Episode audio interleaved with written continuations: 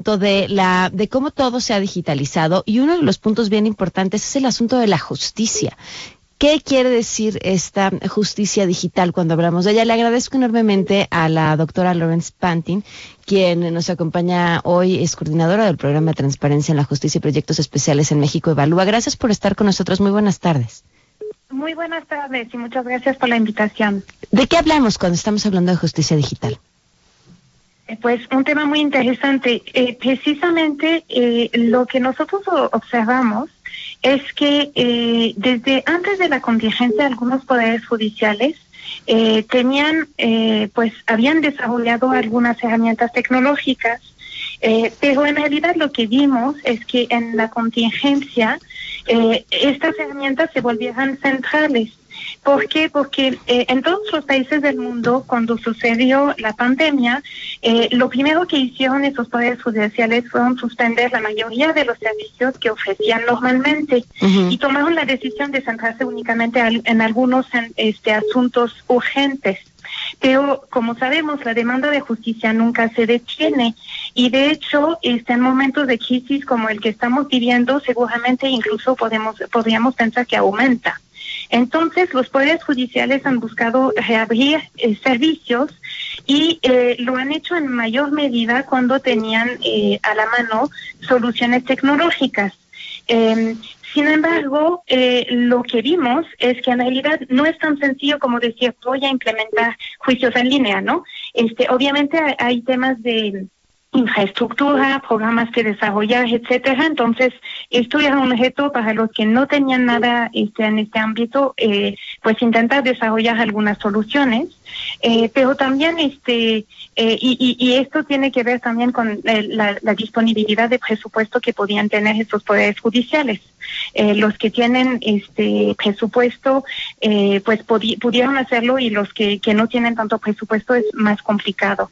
Pero en realidad hay otros obstáculos que enfrentan los poderes judiciales a la hora de desarrollar este soluciones tecnológicas. Por ejemplo, eh, incluso la, la, resistencia de los propios funcionarios en su interior, que no están a veces muy dispuestos a actualizarse para trabajar de una manera nueva, pero también de algunos usuarios, los abogados litigantes a veces no están muy eh, abiertos a la tecnología. Eh, y también otro de los eh, obstáculos que hemos analizado que, que han enfrentado es la normatividad porque la normatividad en la actualidad no necesariamente prevé que los poderes judiciales puedan eh, usar nuevas tecnologías para desahogar este, ciertos procesos. Entonces, estos han sido algunos de los de las dificultades que han enfrentado los poderes judiciales en esta contingencia y en este contexto actual. ¿Quién lo ha hecho de mejor manera? Pues eh, el tema es que, por ejemplo, hay eh, poder, de hecho, el Poder Judicial Federal, em, eh, antes de la contingencia, no tenía, eh, aparte de eh, para el amparo, no tenía desarrollado plataformas tecnológicas eh, para que se puedan tramitar juicios eh, de esta manera. Sin embargo, en el día lo estaban trabajando desde hace un año y eh, pudieron en esta contingencia en los últimos meses desarrollar estas, eh, final, acabar de finalizar, digamos, de, de desarrollar estas tecnologías y pudieron lanzar eh, unas plataformas tanto en la Suprema Corte como en el Consejo de la Judicatura Federal para que se puedan este, iniciar demandas y juicios eh, en línea.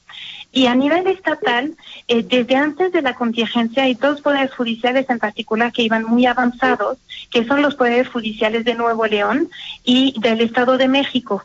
Ellos ya tenían, este, incluso en el Estado de México, tenían este juzgados en línea que eh, permitían para algunas algunos procesos sencillos, por ejemplo, algunos eh, divorcios donde todas mm. las partes estaban de acuerdo, este podían usar estas plataformas para que todo el, el juicio se hiciera sin necesidad de presentarse sea en un juzgado. Qué interesante. ¿Dónde podemos seguir toda todo este análisis que han hecho? Este, pues en, en nuestras redes sociales, eh, por ejemplo, en la cuenta de Twitter de México Evalúe, que es arroba mexevalúa, y de hecho aprovecho para señalar que esta tarde tenemos un webinar sobre este tema a las seis de la tarde que organizamos en, colaboración con el Instituto de, de Investigaciones Jurídicas de la UNAM. Entonces, si checan nuestras eh, redes, allí tendrán la información y están más que invitados. Perfecto, muchísimas gracias.